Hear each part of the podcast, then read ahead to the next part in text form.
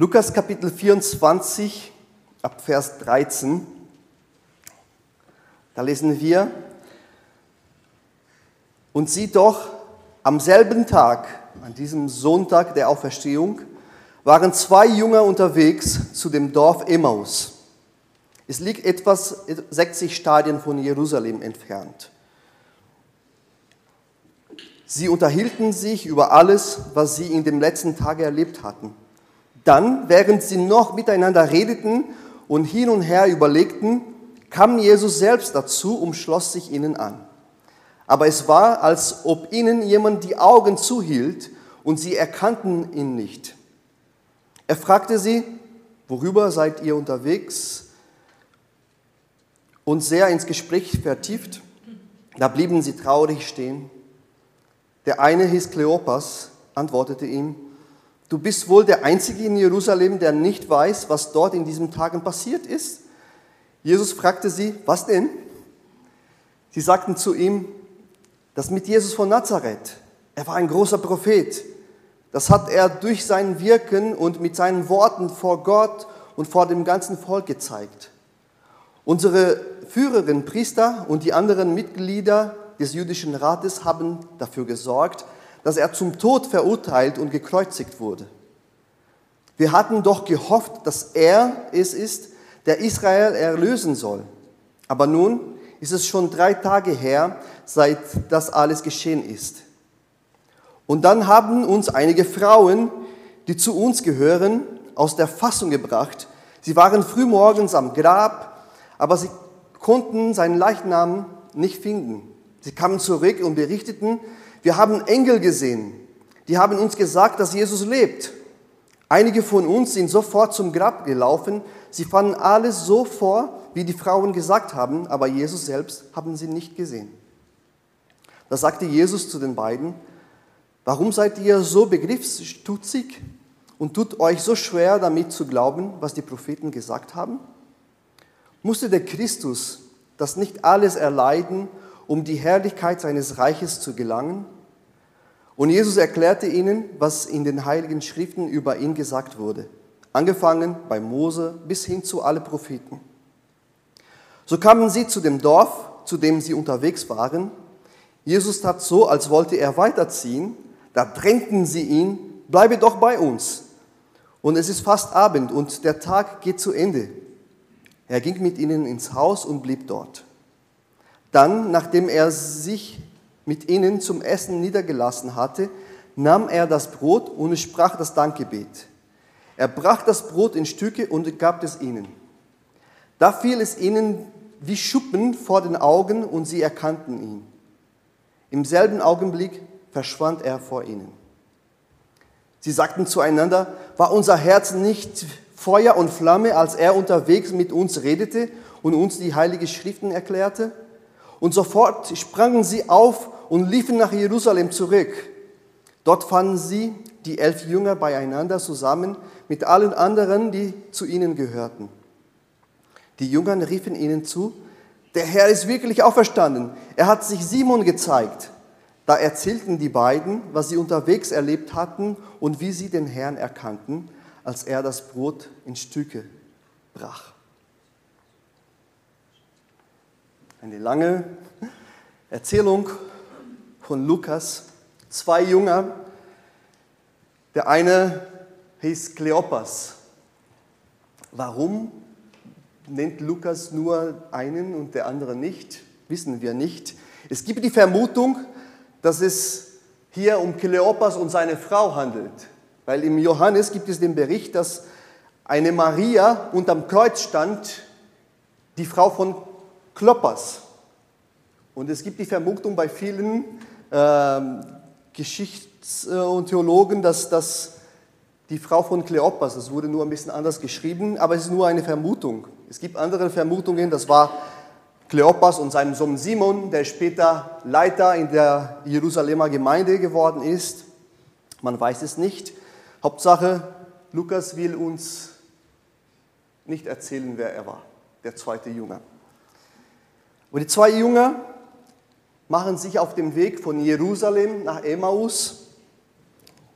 Jerusalem steht oben auf dem Berg Emmaus geht das Tal runter, ein ziemlich langer Weg zu Fuß. Sie erlebten in ihrer Situation eine Glaubenskrise. Unterwegs mit Jesus durch Glaubenskrise. Flüchtlingskrise, Finanzkrise, Corona-Krise. Es reicht von Krisen. Klimakrise.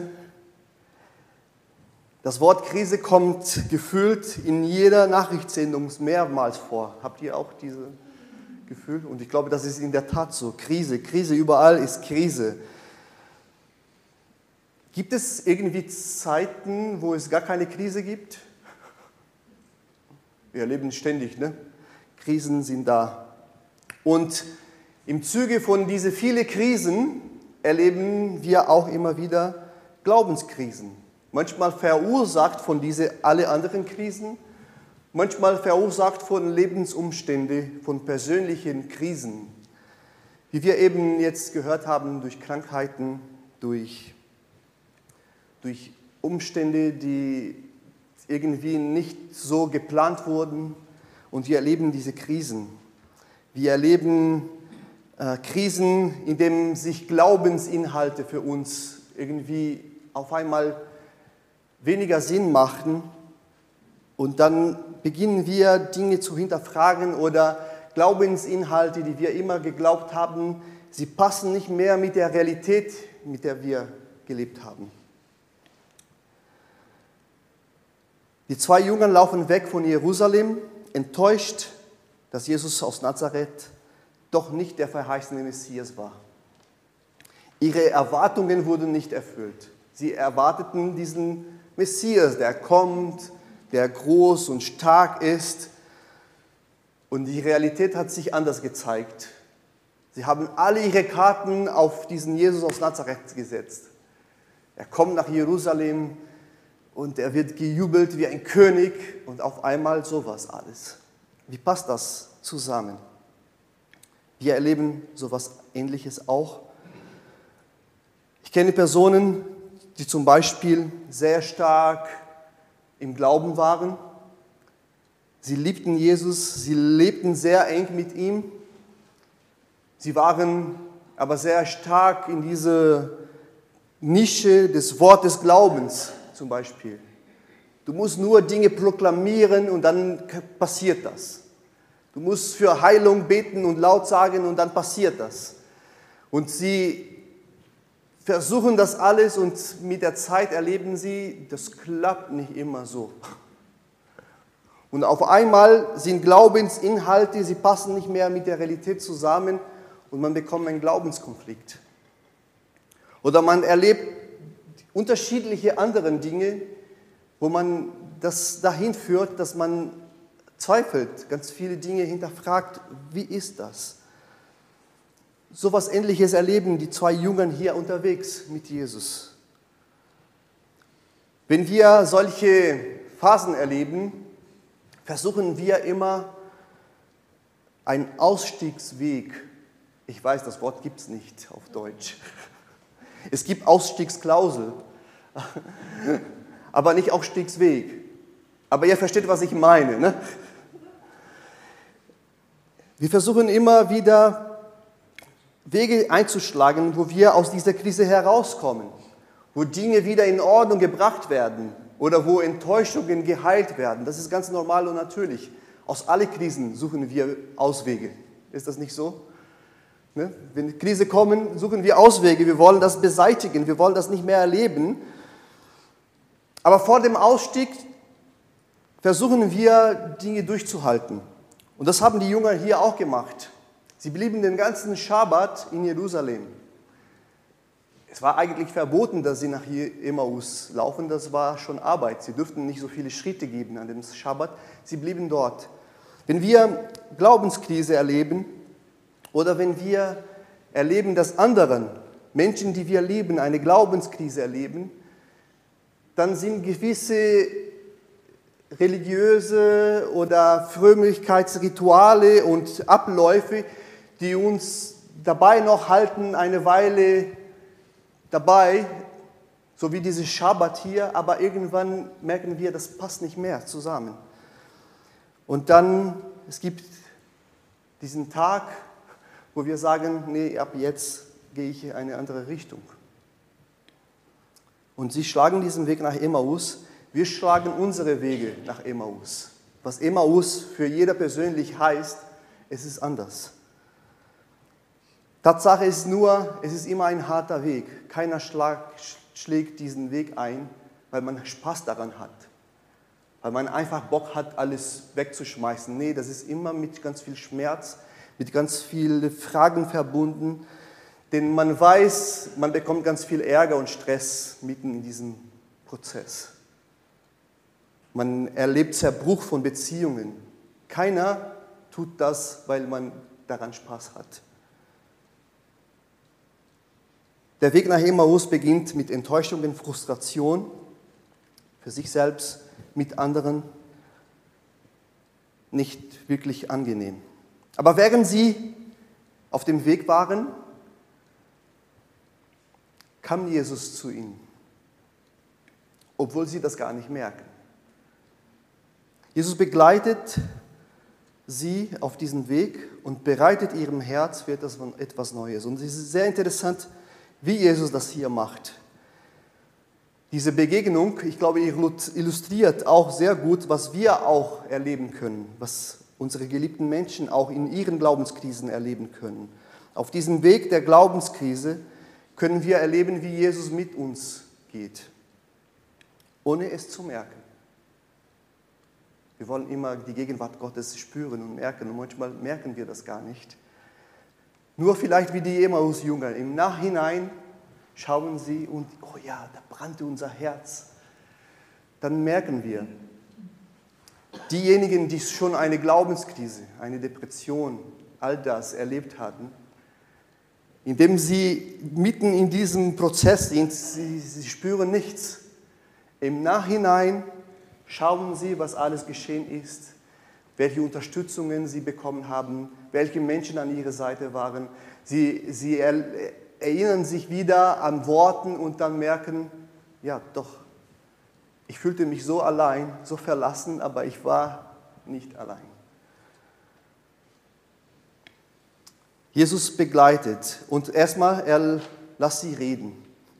Er hört zu. Er, er konnte ihre Fragen, ihre Enttäuschungen ertragen. Er konnte damit umgehen. Wir dürfen offen über alles zu Jesus sprechen. Wir können unsere Zweifel, unsere Enttäuschungen einfach lossprechen. Gott kann damit umgehen.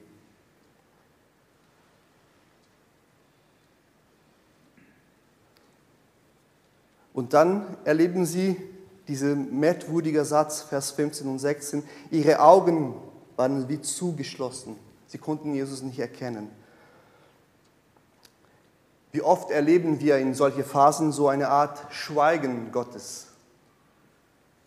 Wir beten und es fühlt sich so an, als unsere Gebete nur zur Decke kommen und gar nicht weiter. Wir sehen, wir erfahren, wir spüren nichts.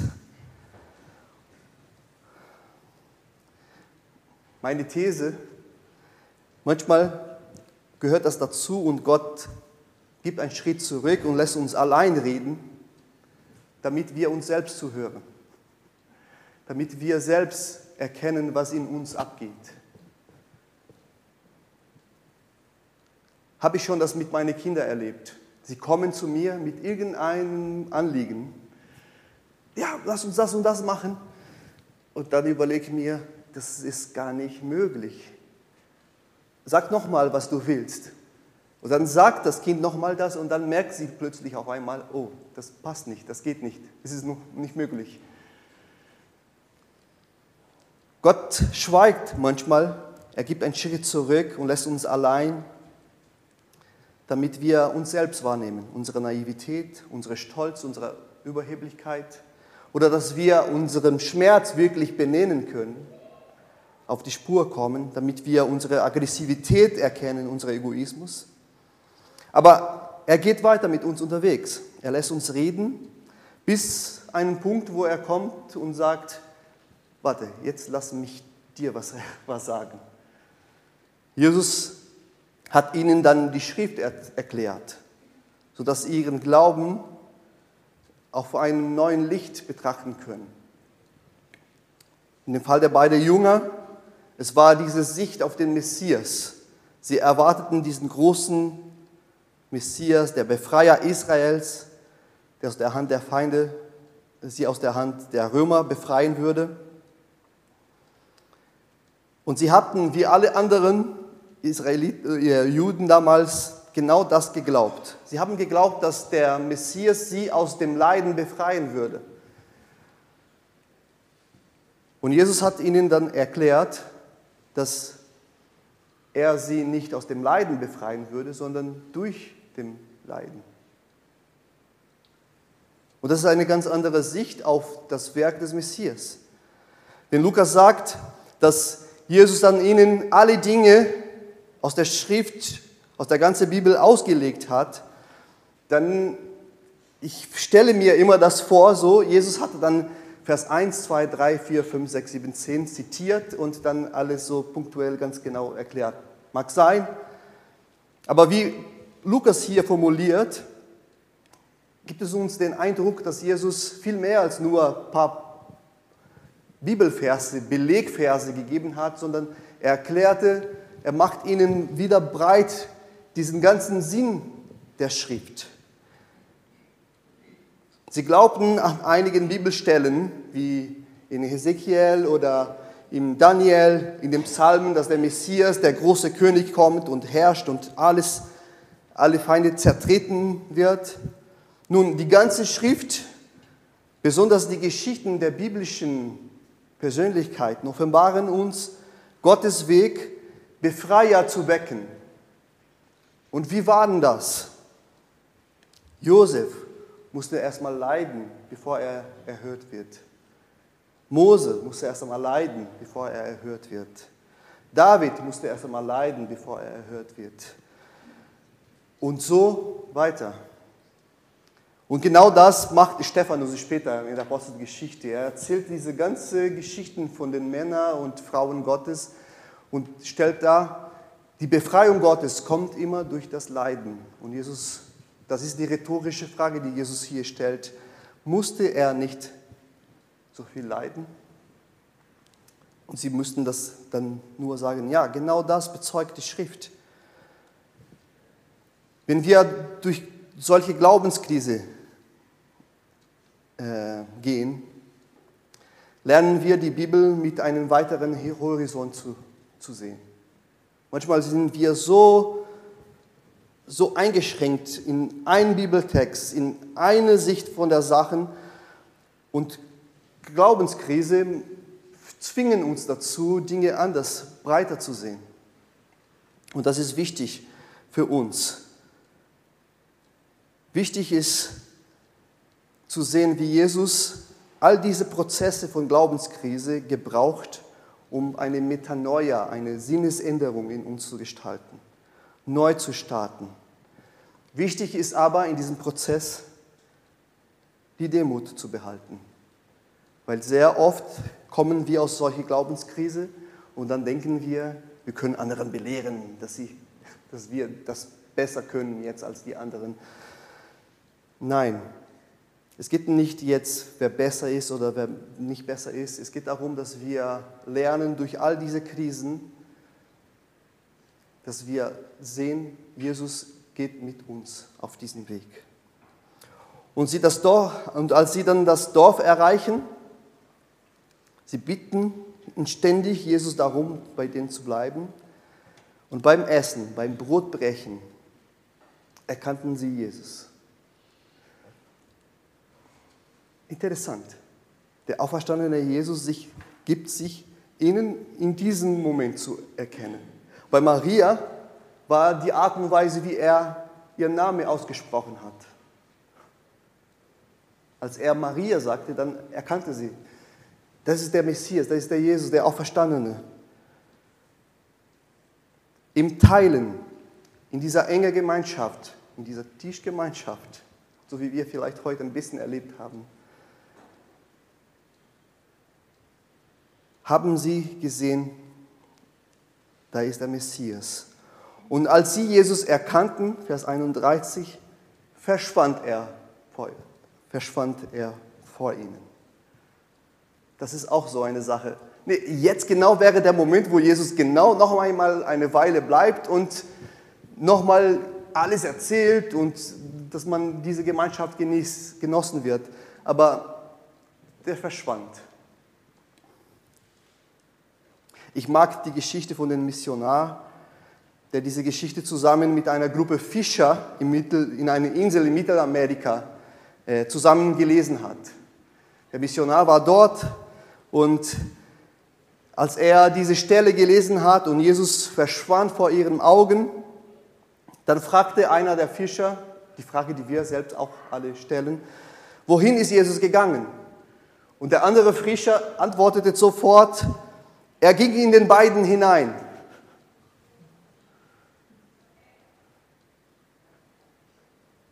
Merkwürdige Antwort. Aber irgendwie, da ist, ist eine Wahrheit dahinter. Jesus war nicht mehr derjenige, der jetzt mich auf dem Weg begleitet, der Brot bricht, sondern er ist derjenige, der jetzt in mir lebt. Der Auferstandene lebt in den beiden Jüngern und das hat ihnen Kraft und Begeisterung nochmal geweckt, dass sie sofort wieder nach Jerusalem zurückrannten. Ungefähr das passiert auch mit uns.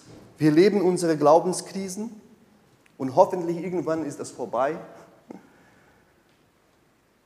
Und dann lernen wir Jesus auf eine ganz neue Art und Weise. Wir erkennen Jesus Christus, unser Herr und Retter, auf eine ganz neue Art und Weise.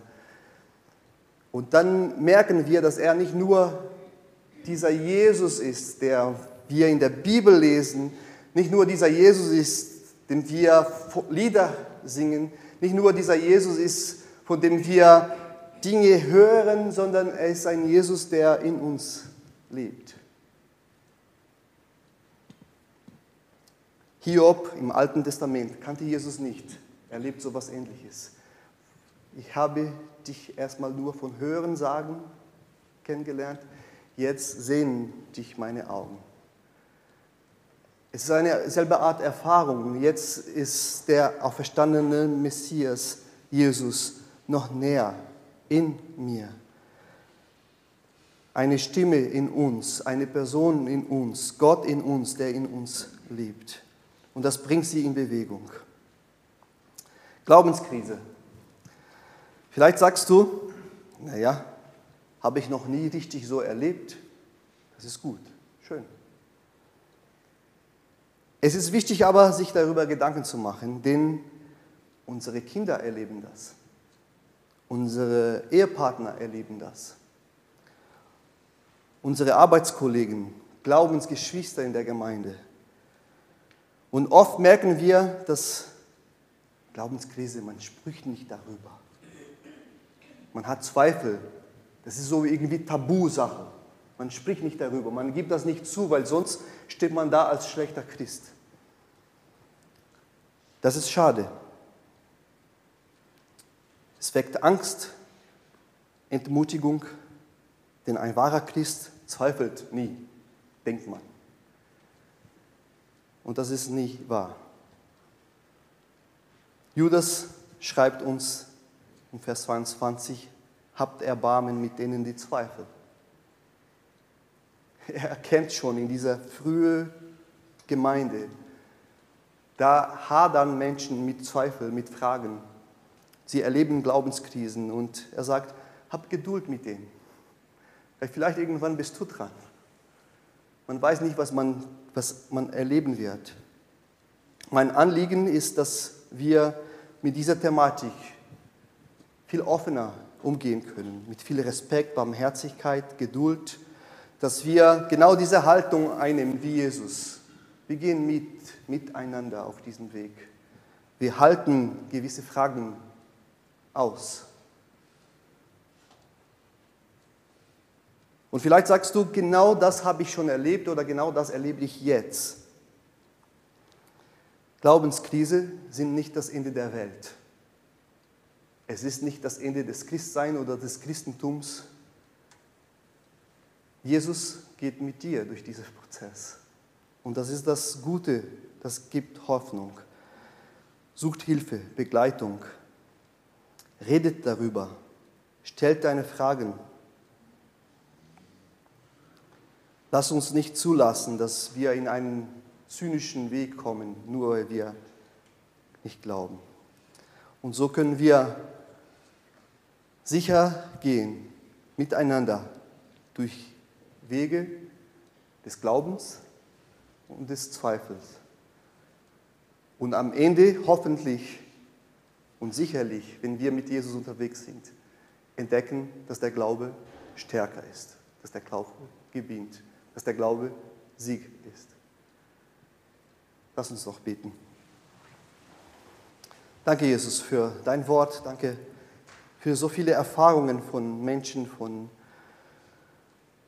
von Glaubensgeschwistern, von denen wir in der Bibel lesen können, die viele Dinge genau durchgemacht haben, wie wir es erleben.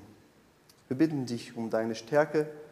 Wir bitten dich, dass du all unsere Geschwister, die in so eine Glaubenskrise stecken, dass du sie stärkst und dass du uns stärkst und hilfst, das zu erkennen und miteinander unterwegs zu sein. Danke, dass wir so in dieser Art und Weise auch Gemeinde sein können. Amen. Amen.